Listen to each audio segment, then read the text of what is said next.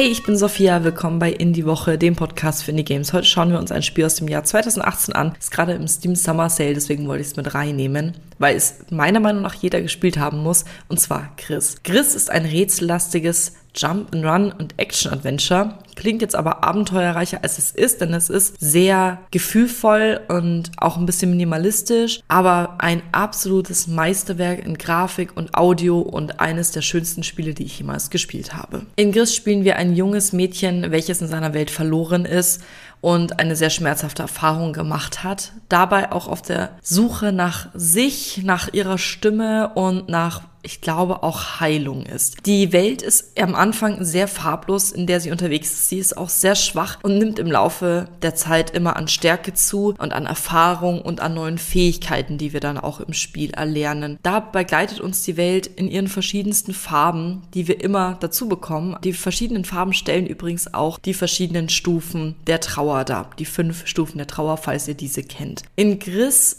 sind wir nicht nur umgeben von Farbe, sondern auch von Gefahr und Frustration und Tod, also harten Themen, die aber nur audiovisuell dargestellt werden. Es ist auch kein Textspiel, also wir kriegen unsere Anweisungen fürs Gameplay zum Beispiel als Tutorial ganz kleines nur in Form von Symbolen, was manchmal bisschen verwirrend sein kann.